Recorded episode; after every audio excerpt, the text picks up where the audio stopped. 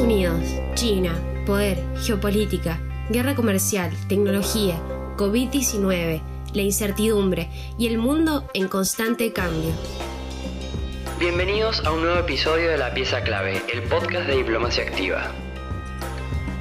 Somos Agustina Serra y Juan Cruz Salazar y en este podcast te contamos sobre la guerra comercial entre Estados Unidos y China. Para eso estuvimos conversando con Juan Cruz Campaña, licenciado en Ciencia Política y Administración Pública y maestrando en Estudios Latinoamericanos. Además cuenta con una amplia trayectoria profesional como asesor en el ámbito público, es docente e investigador en la Facultad de Estudios Internacionales y coordinador de la Cátedra Internacional abierta de estudios sobre China y Latinoamérica en la Universidad de Congreso. Y él nos contó por qué la confrontación entre las dos potencias puede alterar el tablero del juego internacional. Quédate, escucha y activa, que el mundo nos necesita atentos.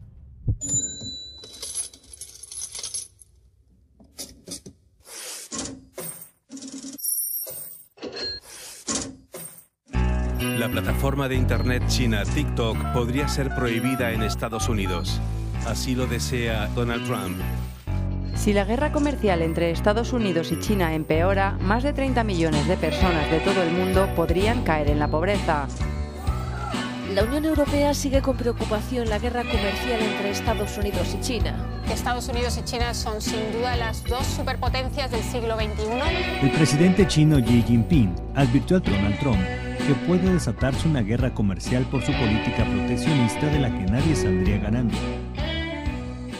Pensemos el mundo como un juego de estrategia, en donde cada participante tiene que decidir entre las opciones que tiene para preservar su poder y por lo tanto para seguir delimitando las reglas del juego. En ese tablero de juego tenemos oponentes y rivales muy diversos y dispares.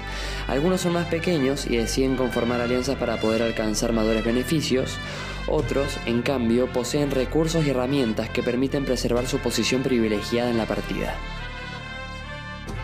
Hoy vamos a centrarnos en dos piezas de este tablero internacional, China y Estados Unidos, cuya rivalidad creció notablemente en el último tiempo y desencadenó lo que se conoce como guerra comercial. Una guerra comercial comienza cuando un país intenta dañar la economía de otro, aumentando las tasas o aranceles sobre las importaciones de alguno de los productos de ese país. Make America great again. Por un lado, tenemos a Estados Unidos con Donald Trump y su lema de Make America Great Again. Y cada movimiento que da este actor central termina por alterar, directa o indirectamente, el tablero en el que nos movemos el resto. La finalidad de este jugador, fundamentalmente, es mantener su posición de poder y liderazgo internacional que alcanzó luego de la Guerra Fría y por el que todavía sigue luchando. Por otro lado, tenemos a China, que ha optado por mantener un perfil más bajo a través de su estrategia de ascenso pacífico, al menos hasta algún tiempo atrás, cuando su crecimiento irrumpió en la escena internacional, forzando a los demás países a dividir su atención entre Occidente y Oriente.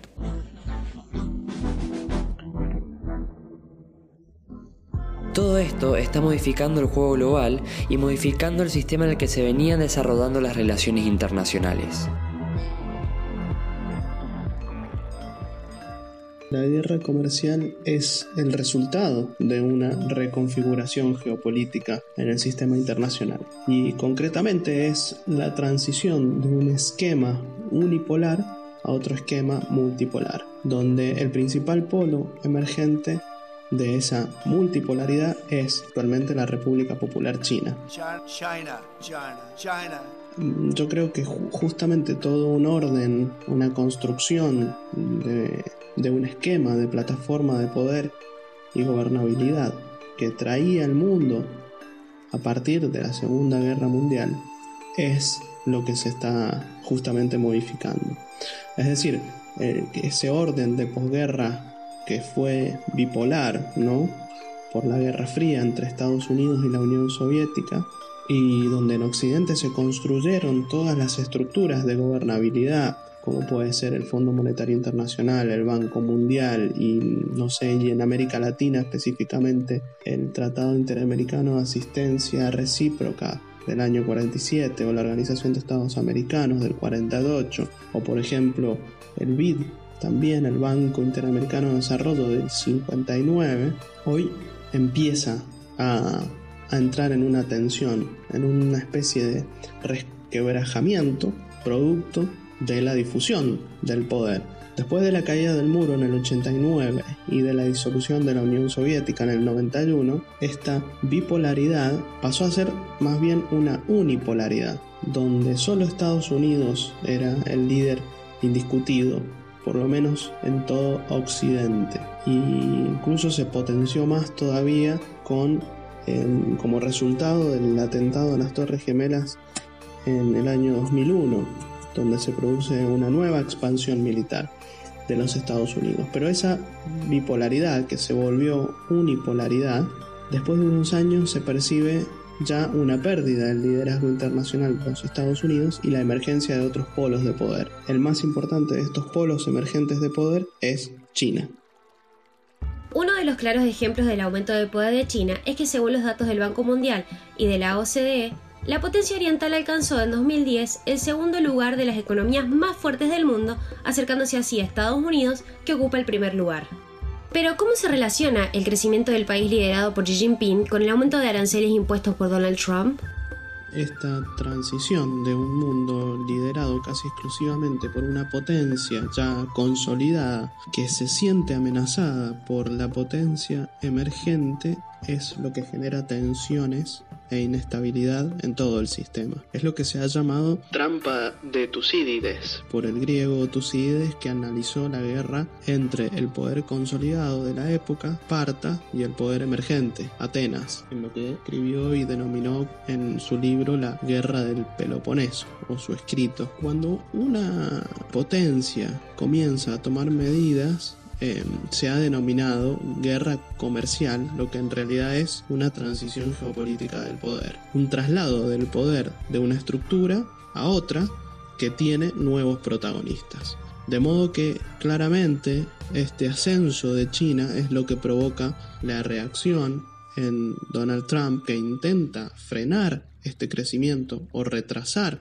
este crecimiento con medidas de protección, por ejemplo, eh, aumentando aranceles a la importación de productos chinos o sustituyendo importaciones, empezando a comprarle a otros países, por ejemplo a México o a Taiwán, pero también con denuncias de, robo de tecnología o con sanciones comerciales o con límites a la inversión, incluyendo también eh, presiones a otros países para que no tengan relaciones políticas o económicas con China. De modo que, que sí, que es este ascenso de una potencia emergente que provoca el temor de la potencia consolidada, comienza a tomar medidas que son más bien de defensa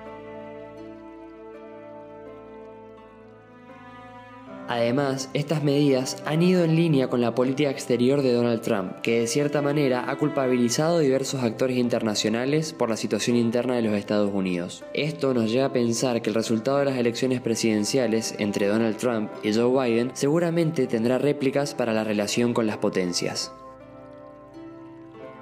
En realidad, lo que cambió con Trump es el tono de la confrontación, el tono de, de, esta guerra, con un tono mucho más directo y mucho más agresivo y con un alejamiento de los Estados Unidos de los asuntos multilaterales, la Organización Mundial de la Salud, Naciones Unidas, en materia de cambio climático, medio ambiente, por ejemplo, hay una retirada de los Estados Unidos de todos esos ámbitos multilaterales y un enfrentamiento mucho más agresivo, mucho más directo a partir de Trump y un interés mayor en América Latina en participar de las decisiones América Latina, que se ve reflejado en la OEA con la reelección de Almagro, en el Banco Interamericano de Desarrollo, forzando la presidencia por primera vez en su historia de un, de un estadounidense. Entonces, me da la impresión de que la situación de disputa geopolítica es de largo plazo, es decir, lo estructural, esa disputa por la gobernabilidad del sistema y por los liderazgos en el sistema internacional es de largo plazo, pero la táctica puede ser diferente. Con Joe Biden, sobre todo en el tono de la disputa. Puede ser más sutil, puede ser de mayor diálogo y no de tanto enfrentamiento directo, evidente y de, y de ataque y, y de ofensiva permanente. Aun cuando pareciera que Joe Biden tendrá una postura distinta a la de su antecesor, es probable que las tensiones entre ambos estados tiendan a continuar en el tiempo produciendo efectos en el resto de los países del mundo. En términos generales y en largo plazo, no es bueno esta situación de crisis, ¿no?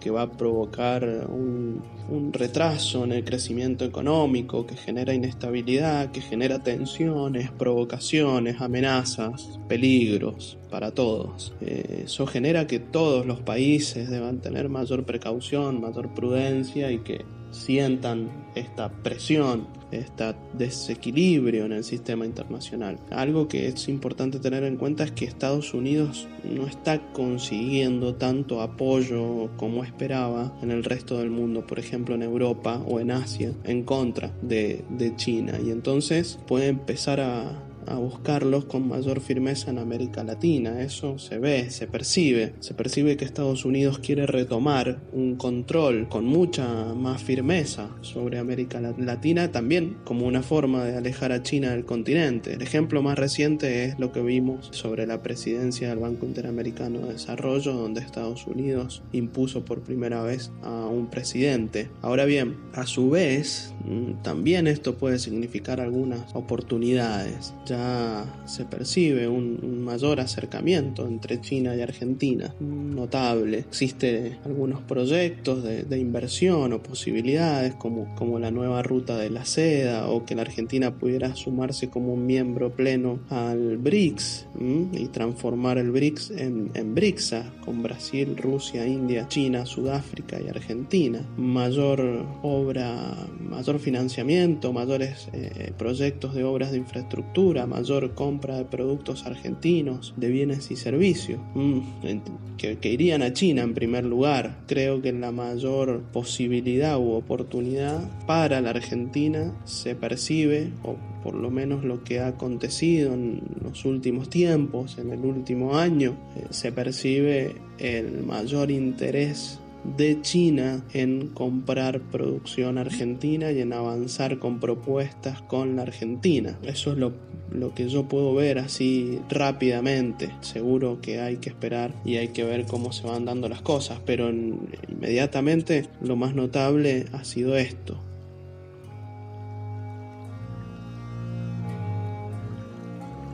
La pandemia por coronavirus ha puesto en jaque la economía mundial de formas que aún no podemos dimensionar. Los gobiernos, las empresas y la sociedad se enfrentan a un panorama de incertidumbre casi absoluta. En este contexto, la guerra comercial entre Estados Unidos y China puede tener efectos sobre una enorme cantidad de países y personas a nivel mundial, porque cuando dos piezas clave se pelean, el precio lo pagamos todos.